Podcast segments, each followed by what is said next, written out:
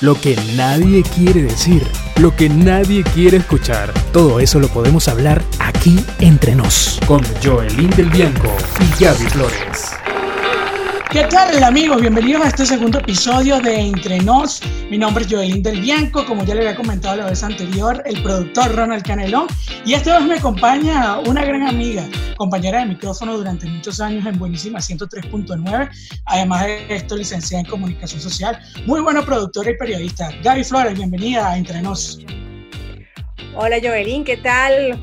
¿Qué tal? De verdad me encanta esta nueva, esta iniciativa que has tomado y es, para mí es un gusto compartir nuevamente, así sea a distancia y por este medio, el, lo que es hacer radio, ¿no? Es un placer escucharte eh, en este instante. Bueno, nos perdona si hay un poquito de interferencia. Recuerden que estamos desde Bogotá hasta Venezuela, entonces hay un poquito de interferencia, pero no se preocupen que igualmente la esencia es la misma. Gaby, un placer de nuevo compartir micrófonos contigo, como tú lo dijiste, muchísimos años compartiendo, además de esto somos muy buenas amigas, nos hemos seguido la carrera y nos hemos apoyado mutuamente en, en tantas cosas que hemos hecho. Y bueno, bienvenida entre nos y esperamos que este sea el primero de muchos programas. Así es, aprovechando la tecnología de, dentro de lo que cabe también, porque como sabemos, bueno, yo, eh, como lo acaba de decir eh, Joelín, eh, yo me encuentro en Venezuela y sabemos que la conectividad no está muy buena, pero bueno, vamos a tratar de darle lo mejor para que ustedes disfruten, ¿no? Claro, todos los viernes a las 3 de la tarde estaremos aquí compartiendo con ustedes. Bueno, Gaby, el primer podcast se trató de la reinvención. Háblanos un poquito de cómo te ha tocado reinventarte en Venezuela. ¿Qué te puedo decir, Joelín? Bueno, acá de todo un poco, ¿no? Eh, bueno, yo luego de graduarme estuve haciendo periodismo con diferentes medios de comunicación acá en Barquisimeto. Sin embargo, bueno, a raíz de, este, de esta situación mundial que estamos viviendo con la cuestión de la pandemia, eh, me ha tocado hacer de todo un poco, ¿no? Me he metido ya en marketing, en redes sociales, me tocó, ya lo había hecho, sin embargo, no, no me había metido de lleno, ¿no? Pero bueno, las circunstancias lo ameritan y lo tuve que hacer para poder subsistir, ¿no? Como quien dice. Y bueno, en entre otras cosas que, que, dice uno por allí, coloquialmente hablando acá en Venezuela, matando tigritos, ¿no? Eh, la reinvención acá definitivamente se ha convertido ya en, yo creo que ya es una profesión, ¿no? Porque todo el venezolano eh, tiene algo que hacer para poder producir ¿no? y generar ingresos. Sin embargo, eh, a mí me ha tocado un poco fuerte, ¿no? Porque, bueno, como sabemos acá, la situación con el periodismo no, ha sido fácil y han cerrado muchos medios de comunicación. Por lo tanto, bueno, eh, la mejor manera de, mantenerse en contacto ha sido en contacto con, los, con la gente, ¿no? Ha sido por medio de las redes sociales. Así es que me he reinventado para no perderme del todo, como quien dice, ¿no? Hablando del periodismo, mañana 27 de junio se celebra el Día Nacional del Periodismo en Venezuela. Feliz Gaby, feliz Día del Periodista. Y bueno, nosotros que nos graduamos para esto, para hacer periodismo, eh, nos hemos visto, como tú dices, un poco apabullados con todo esto, con toda la situación de Venezuela. Nos ha tocado salir de Venezuela. Yo por lo particular ya no ejerzo el periodismo, ya no ejerzo la locución, estoy en contacto con la locución a través de este medio ahora. Eh, me ha tocado reinventarme a través de lo del marketing digital tengo mi propia agencia digital y eh, como tú dices, matado tigre en todo un poco. Lo que pasa es que el comunicador social sabemos de eso, sabemos comunicarnos y sabemos hacer de todo un poco, pero feliz día del periodista de antemano para ti y para todos los periodistas que nos escuchan, que es una profesión que en Venezuela se lleva con gallardía y se lleva con bastante firmeza, porque no es fácil, ¿no, Gaby? Tú que te has quedado haciendo periodismo en Venezuela, cuéntanos un poco sobre eso. Bueno, muchas gracias por, por tus felicitaciones y bueno, sí, no ha sido fácil, no ha sido fácil, pero siempre eh, eh, yo me mantengo que nosotros como periodistas eh, escogimos la carrera más hermosa ¿no? del mundo porque se trata de servir ¿no? a la gente, sobre todo en mi, en mi mención que bueno, que es un desarrollo social y se trata de eso, ¿no? del ser la voz de las personas, de los sin voz, por decirlo en sentido figurado, ¿no? Porque mucha gente, como sabemos acá, los que estamos aquí en Venezuela y los venezolanos que se han ido eh, a otros países, la situación no ha sido fácil. Y bueno, no, el hecho que nosotros estemos eh, amordazados porque sí nos hemos visto en la obligación de callar muchas cosas o enviar eh, información fuera por, por, por, cuestiones de seguridad de, nuestra propia integridad, integridad. Y mm, de verdad que el estar todavía haciendo periodismo acá en Venezuela es de valientes, ¿no? Eh, vemos como casi que, bueno, semanalmente detienen periodistas por decir una información o cuestiones que, bueno, que simplemente no, no les interesa que se sepa. Y eh, ha, sido fuerte, ha sido bastante fuerte, de verdad.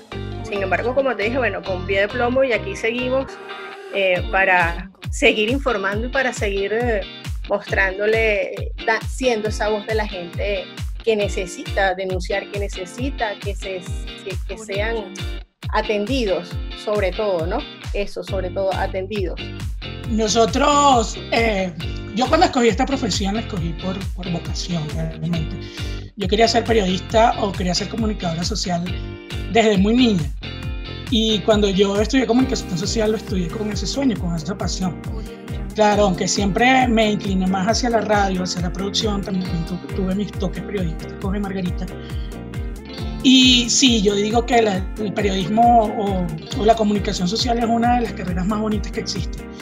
Te llevan a conocer tantas cosas y te llevan a, hacer tantas cosas bonitas por las personas eh, sin, tú, sin, sin tú estar consciente de eso. Es igual para las personas, los productores, las personas que hacen radio, las personas que hacen ese, ese periodismo de calle, ese periodismo impreso.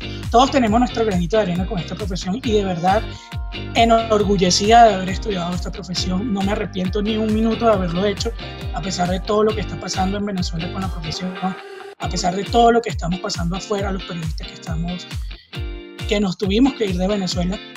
Yo creo que no me arrepiento ni un minuto de haberlo hecho y si me, vuelve, si me vuelven a decir qué quieres estudiar, lo vuelvo a decir con orgullo, quiero ser una comunicadora social, quiero ser una periodista para poder ser eso, la voz, porque a pesar de todo aquí estamos siendo la voz de, un país, la voz de tantas personas que quieren llegar a hacer lo que nosotros hicimos o lo que nosotros estamos haciendo. Y bueno, felicitaciones, felicitaciones a ti, felicitaciones a Ronald, nuestro productor, y felicitaciones a todos los periodistas, tanto en Venezuela como todos los periodistas venezolanos que se han ido del Venezuela y que están siguiendo echándole, bueno, estamos porque lo podemos decir, echándole bola a la vaina. Así es, felicidades a ti también, Joelín, porque bueno, eh, te tocó, te tocó migrar, te tocó salir de, tu país, a pesar bueno, de haber estudiado acá esta carrera, porque uno siempre cuando lo primero que uno piensa al, momento de graduarse es, bueno, listo, voy a ejercer. Pero lo que menos uno se imagina es que te va a tocar salir del país para ejercer otra cosa, o sea, que no tiene nada que ver con, tu carrera, pero bueno, te toca reinventarte, como lo, acabamos de, comentar, ¿no? Y mm, así, así de, sencillo como tú lo acabas de decir hace un momento, que el periodismo a veces uno cuando lo ejerce, eh, uno no se da cuenta, ¿no? La, la magnitud, eh, o mejor dicho, el alcance que tiene eh, el poder, que tiene el periodista, ¿no? si uno maneja la información, uno tiene el poder en sus manos. Por eso es que siempre vamos a ser blanco de mucha gente que simplemente no les interesa que, que se sepa, ¿no? Ciertas cosas. Sin embargo, eh, la carrera que escogimos es la mejor que pueda existir en el, en el mundo. De verdad que Bueno, sí, y este no era el tema principal de este programa el día de hoy, porque el, tema principal del programa el día de hoy es hablar un, poco sobre el Día Internacional del Orgullo Gay, que, del Orgullo LGTB, que se celebra el día domingo, pero si tú vamos a ver y si vamos al caso, yo creo que se entrelaza un poco, porque como tú dices, el periodista tiene el poder, el periodista tiene el poder de hacer tantas cosas, Gaby, y nosotros eh, tenemos la, la, posibilidad de, de, agarrar la carrera de un artista, tomarla, llevarla al más fondo, subirla o hacer de tantas noticias. Entonces nosotros, ahí está.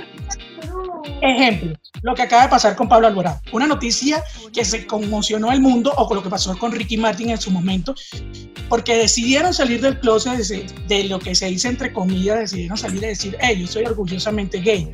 ¿Por qué hoy en día tiene que seguir siendo una noticia para todos los periodistas. Entonces, porque hoy en día tenemos que seguir ocultando quiénes somos para poder salir al, al, al, mundo y enfrentarnos? ¿Por qué tantos prejuicios hoy en día? Y yo creo que ese es nuestro tema principal. Felicidades a toda la comunidad LGTB que cumplen el, el domingo ese, esa bandera y, y, llevan esa bandera con orgullo de decir que son una comunidad que necesita ser respetada en muchas partes del mundo.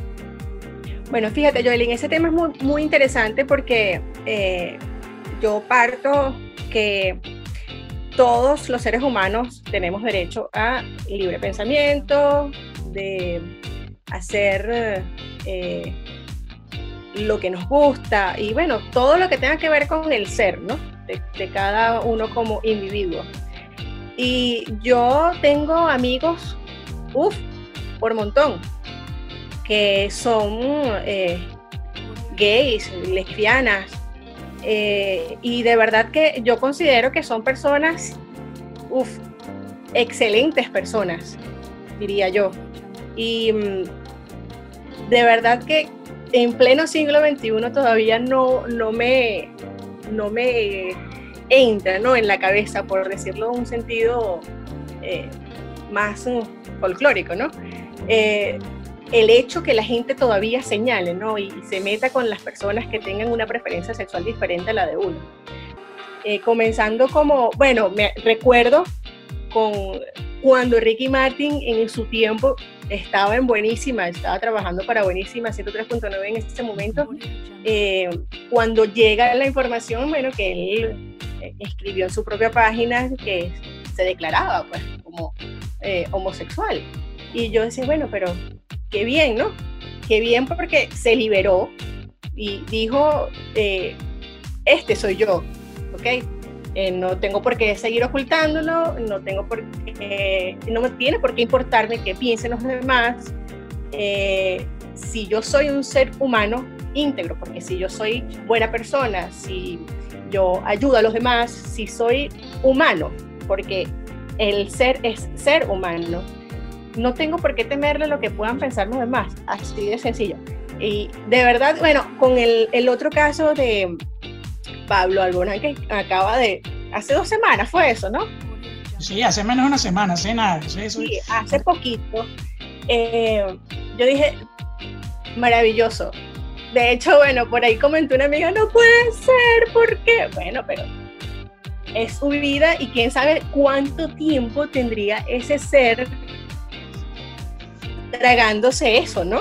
Por el hecho de que hoy soy una figura pública, ¿qué van a decir? Por eso del qué dirán. Entonces yo digo, pero no tiene por qué importar el qué dirán, porque si tú te aceptas como persona, si tú te aceptas como esa preferencia, no tiene qué importar qué piense la gente.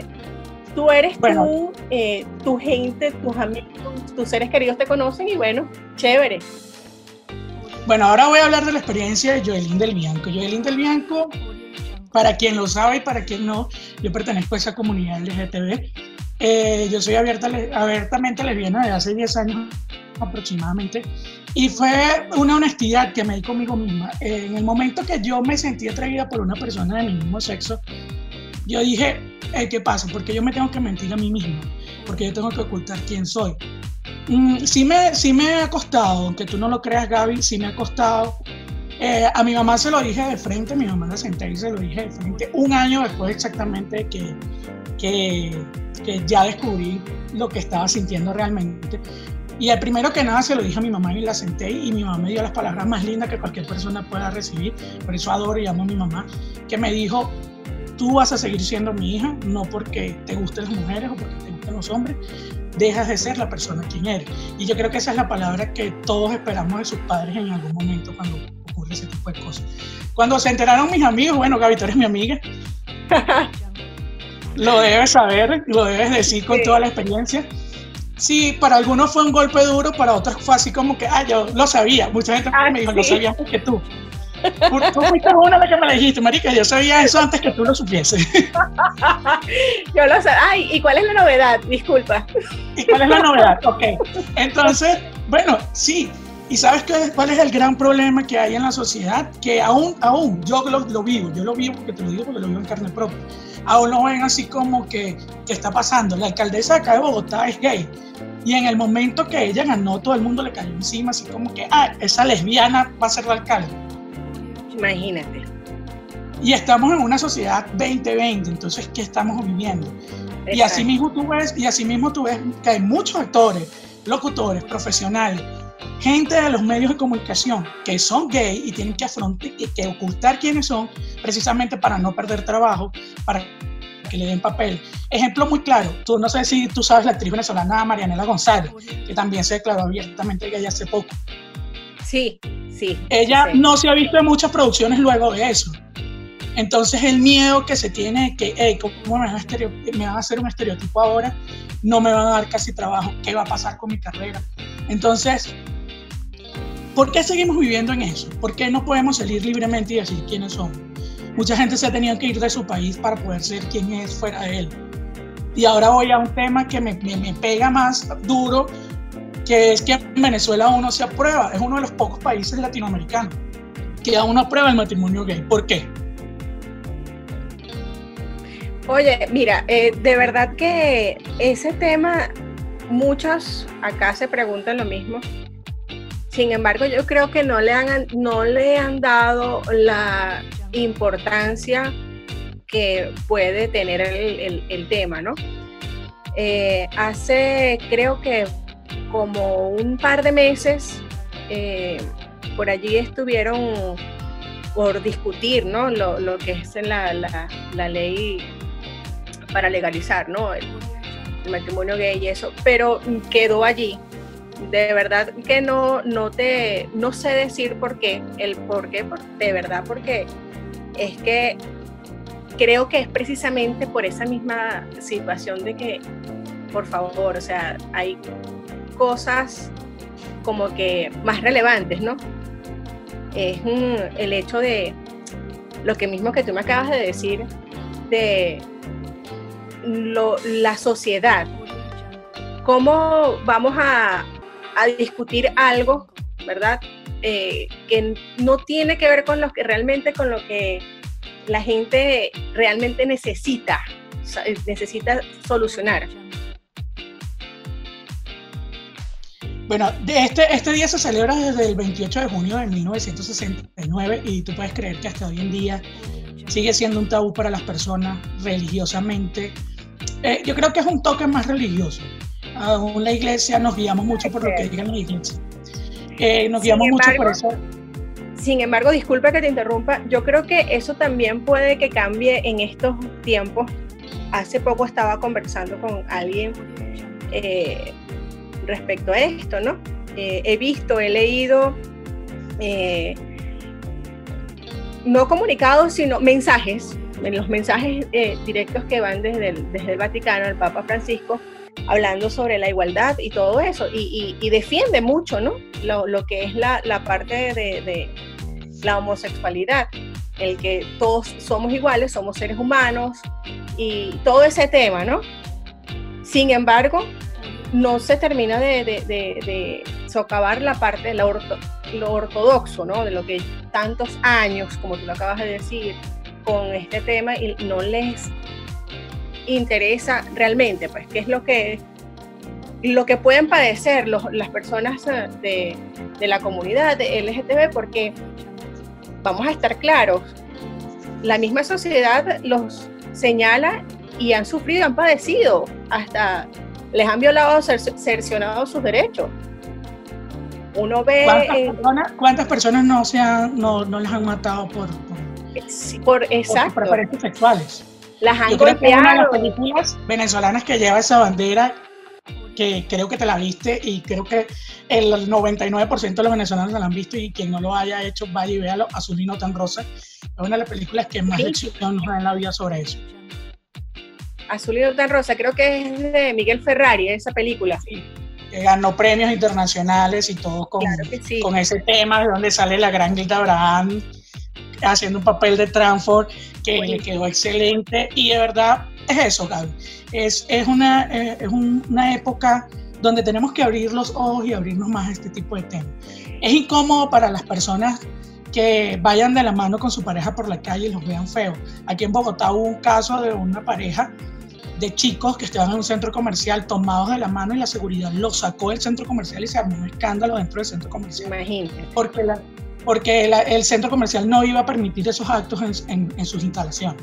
Entonces, el momento del tema y lo que nos llevó a tratar esto fue eso, fue dar un poco de, palabra de aliento para las personas de esta comunidad, palabras de felicitaciones por el día que se celebra el domingo. Además de esto, que este año las, todas las celebraciones van a ser totalmente digitales por el tema de coronavirus.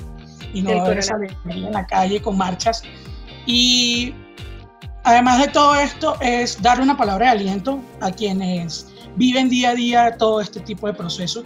Y además eh, de todo, todo, todo el caso, decirnos a nosotros, la gente de la comunidad LGTB, que somos unas personas comunes y corrientes profesionales y eso mismo se lo quiero decir a la gente que de la calle, a la gente, a la gente que se estereotipa como heterosexual, como gente normal. Eh, LGT, eh, LGBTI, me dice nuestro productor, me está escribiendo por allá. Entonces, es, es así como que eh, no, no, no, no, no nos marquen, no nos estereotipen. Mucha gente que somos muy buenos profesionales, somos gente capaces, no solamente son peluqueros, no solamente son maquillistas, son comunicadores sociales en mi caso, son actores, son abogados. Yo conozco gente de todo tipo de profesión que orgullosamente son gays y no necesariamente son ese tipo de gay que, que, la gente quiere marcar y, y, y, marcar y latigar. Yo te lo digo, mucha gente aún habla sobre el, la adopción o sobre la parte de la inseminación artificial en la familia. Yo tengo un hijo a través de ese método. Eso te iba a preguntar. E, esa experiencia e, es, es única y que muy pocas personas, lo, muy pocas parejas lo pueden hacer. Esa experiencia, cuéntame sobre eso, Joelín. Bueno, te cuento eh, una experiencia bastante amplia, una experiencia bastante bonita. Eh, al principio fue un, querer, un querer de, de tener un, retoño. Pero luego mucha gente nos cayó encima y nos decía que cómo ustedes van a afrontar a su hijo a esto. Es con sinceridad, yo me recuerdo que una persona, un amigo, nos dijo, ¿cómo van a hacer ustedes cuando su hijo crezca? ¿Qué le van a decir? Y yo le dije, no sé, ¿será que él solo se cuenta? Y me dijo, no, no les mientas. ¿Sabes qué es lo peor que recibe un hijo? Eh, la mentira. Lo peor que puede decirle tú a un hijo cuando crezca, cuando tenga tres años, ¿sabes qué? Ella y yo somos pareja y somos tu mamá. No, no le mientan, hagan las cosas en su cara, no le oculten nada. Porque el día de mañana él no se va a sentir engañado, sino se va a sentir parte de la, situación. Yo vi la entrevista de el gerente, sino el presidente de People en español, que también creo que es, y tiene su pareja y tiene eh, tiene sus hijos y él dice que él abiertamente se lo dice a sus hijos y su hija hizo una exposición en su colegio diciendo y explicando cómo ella nació y cómo nacieron sus hermanos y toda la comunidad le cayó encima a él y a la, y a la niña de que cómo ella, ellos permitían que ella dijera eso abiertamente, como le decía. Y es lo mismo que estamos hablando, ese estereotipo. Yo tengo mucho miedo a lo que se vaya a enfrentar el niño dentro de unos años, pero también espero que dentro de unos años las cosas cambien cuando él sea un poquito más consciente y las cosas cambien y, la gente no, no, tenga tanto estigma con, con esta situación. Esperemos, esperemos que, que así sea, que ya cuando eh, el, bebé esté ya grande, adulto, consciente de todo, bueno, que no, no exista tanto prejuicio ante este tema, ¿no? Que para muchos es escándalo y uno, yo, yo lo veo algo tan normal, o sea, no entiendo por qué, por qué tienes que señalar si es ser humano y siente igual que tú, o sea, es algo tan sencillo como eso. Y yo te digo, tú eres mamá y yo creo que todo parte desde nosotros, de los principios de la casa.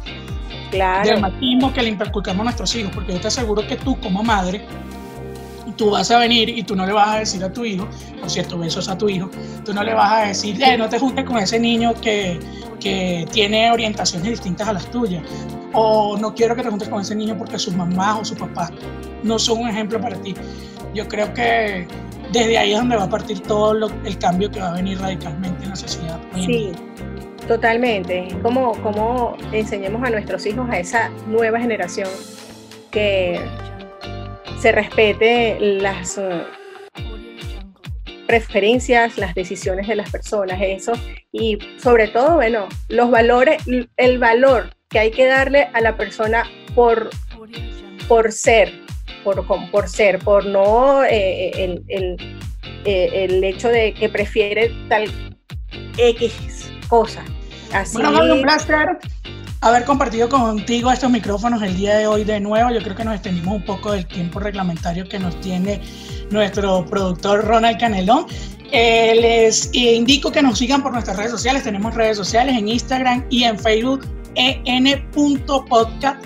Por allí nos pueden seguir, eh, por allí vamos a dar información y por allí también pueden comentar sobre este tema. También nos pueden seguir allí, de ahí van a salir los enlaces para todos nuestros programas consiguientes y para los programas anteriores que también tenemos con ustedes.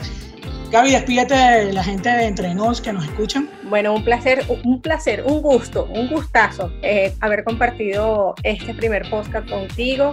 Eh, y, bueno, esperemos ya para la semana que viene el próximo tema. Vamos a sorprenderlos. Todavía no hemos hablado de eso con el productor, pero vamos a, seguramente los vamos a sorprender nuevamente con temas interesantes, sobre todo eso, interesantes para toda la comunidad venezolana, fuera y dentro de Venezuela, extranjeros, todos los que nos escuchan por esta vía.